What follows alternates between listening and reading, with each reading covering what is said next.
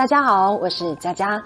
之前我分享一则关于我以前住屋处的故事，结果呢，大家的讨论非常的热烈。还记得我跟大家说过，在那边呢，我发生过多起让我难忘的事件，对吧？今天要讲的故事呢，也是关于那一栋租屋房的回忆。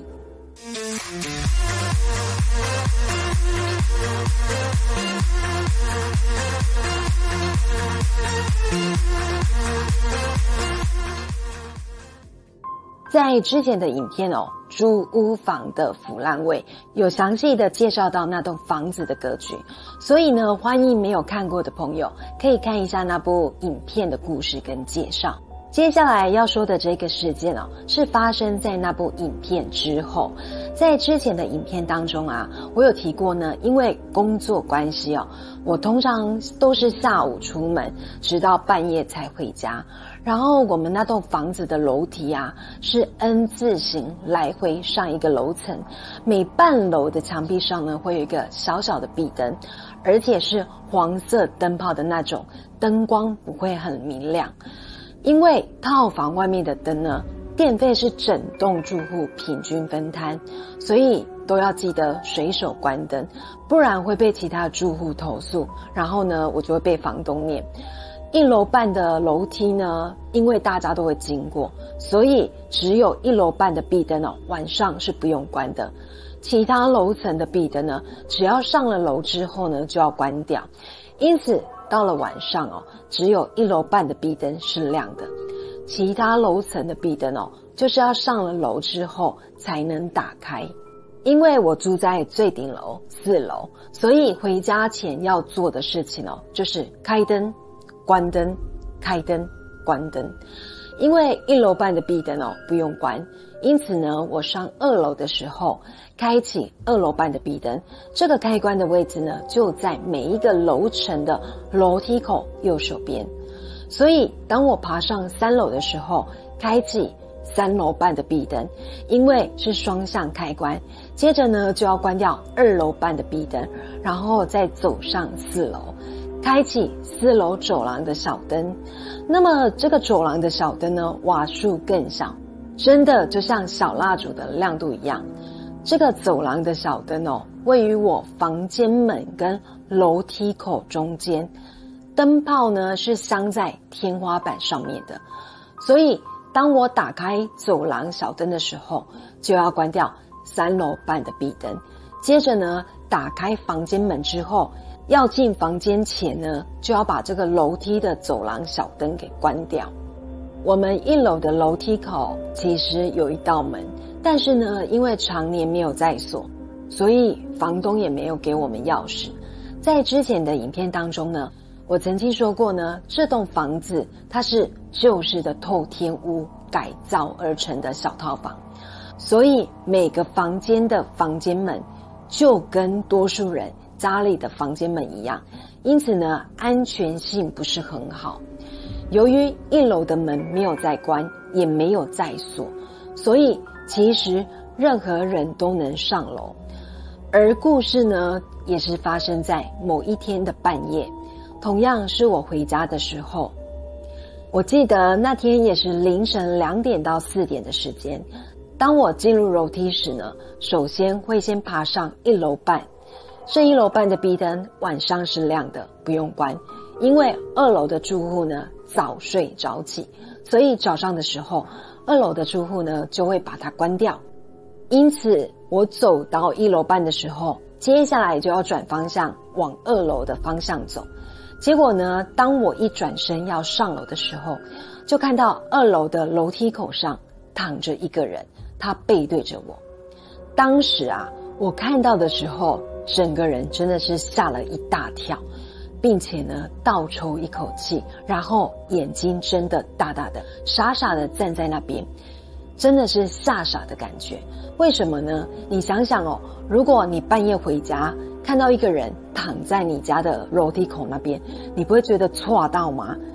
那我当时哦看到的时候，心里的第一个反应就是是人是鬼，然后第二个问题就是。是活的还是死的？因为真的太可怕了，我就愣在那边，我也不知道我站了多久，只知道我家在楼上，我想要回家。因为那个人是横躺在楼梯口，事实上呢，他也只能横躺。因为我说过，这个楼梯呢，还有这个走廊都非常的小，非常的窄，因此呢，他横躺在那边的时候，我也无法跨过他上楼，而且也不敢跨。不管呢，他是人是鬼，是死是活，我都不敢冒犯他。然后我就这样子呢，傻傻的站在那边观察他，因为他是背对着我，也就是他是侧躺在二楼走廊的楼梯口，脸是朝着房间门的方向，而我站在一楼半，所以呢，只能看到他的背部跟半个头部，因此他的脚是放在要往二楼半的楼梯口那边。当时呢，我观察他哦。因为他全身穿的是白底的紫色小碎花图案，就是电视剧上呢早期女性长辈会穿的那种衣服，所以我判断呢，她应该是个女生，而且年纪应该蛮大的，就是能叫奶奶呀、阿婆的那种年纪。然后呢，我走上了两三个阶梯这样子，仔细的看她，后来发现呢，她身体呢有微微的浮动。这种浮动呢，就像是呼吸的律动，因此呢，我想他应该是人吧，因为真的很晚，很想回家睡觉，很想回家休息，所以呢，在确定他是人之后，我就鼓起勇气叫他，我用台语对他说：“阿伯，阿伯。”然后呢，他没有理我，所以呢，我又再叫了一次：“阿伯，阿伯。”老实讲，当下的气氛真的是太可怕了。所以接下来我看到的画面就深深的烙印在我的脑海里。我看到这个阿婆呢，用很快的速度爬起来，并且九十度坐起来。其实我的感觉很像是，她是直接弹起来坐着的感觉，就是像这样子，咻，直接这样子坐着这样。然后老实讲哦，我不知道是不是因为太害怕的错觉，还是她的速度就是这么快。反正呢，我看到她整个人坐起来的那个动作，我真的被吓到，真的是被吓到。然后呢，又倒抽了一口气，一样眼睛睁得大大的看着他。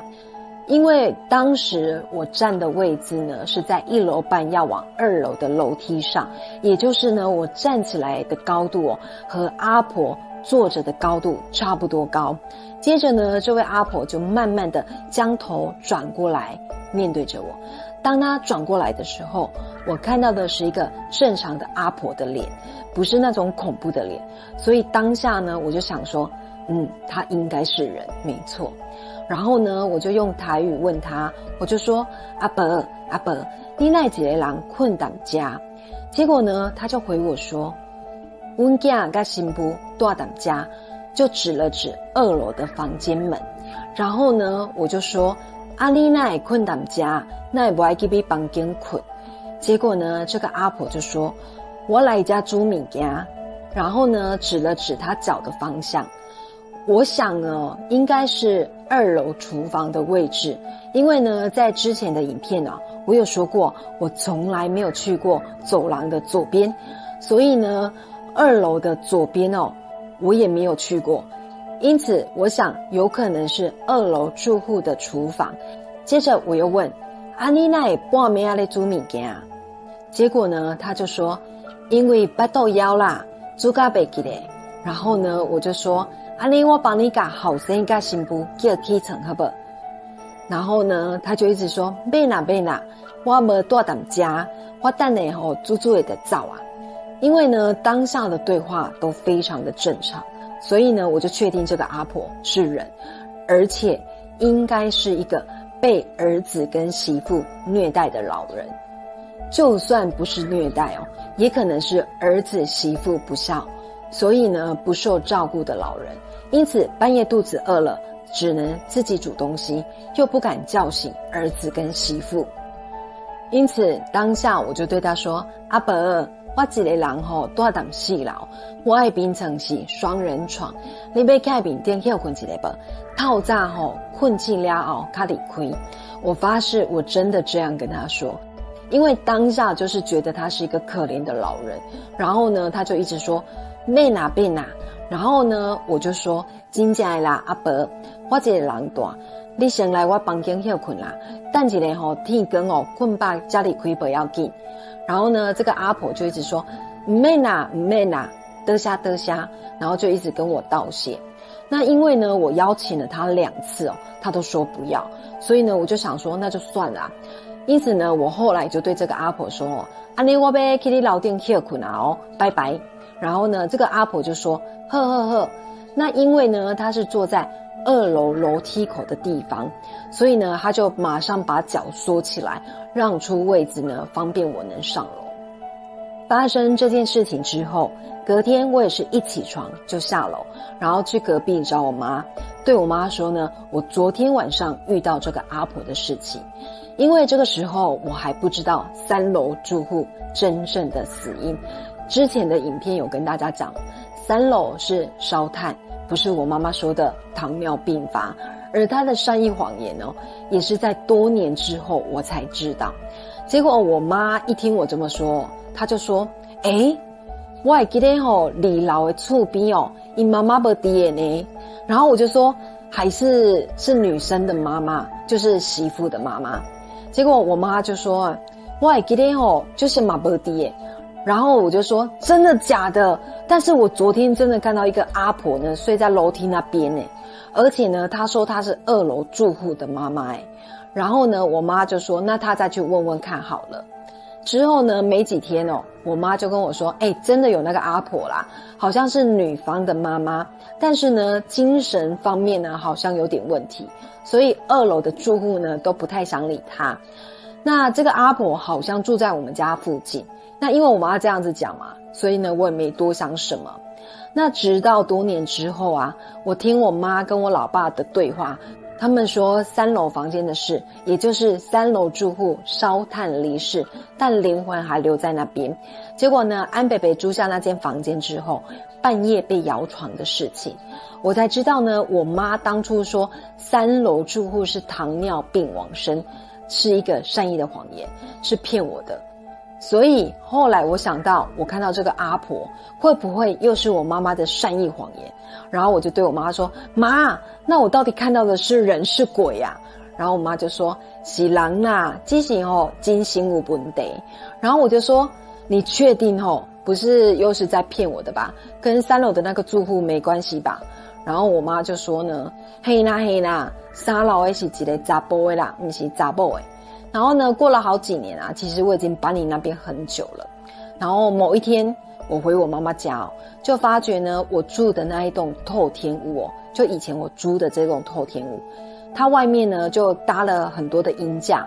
然后听我爸爸妈妈说啊，是要改建成旅馆。然后再过几个月哦，当我在看到的时候，它已经呢被改建成很漂亮的小旅社。然后呢，我就问我爸妈说。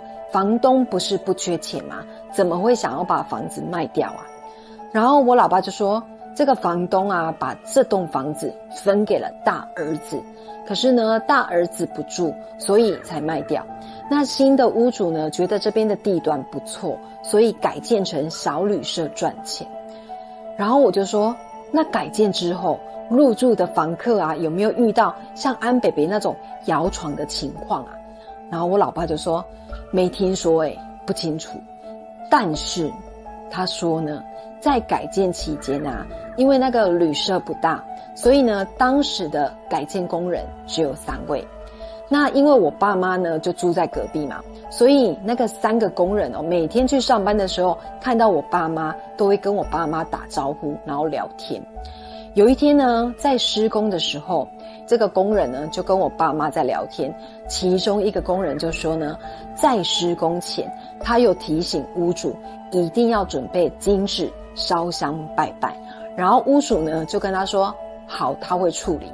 结果在施工的时候，这个工人哦在工作，竟然看到三楼的楼梯口站着一个老人，一直看着他，然后呢，看没多久，那个老人就忽然消失了，因为当时哦，那个整栋楼全部搭满了鹰架跟防护网，就是正在改建当中，所以绝对不可能有其他的人出现在那边。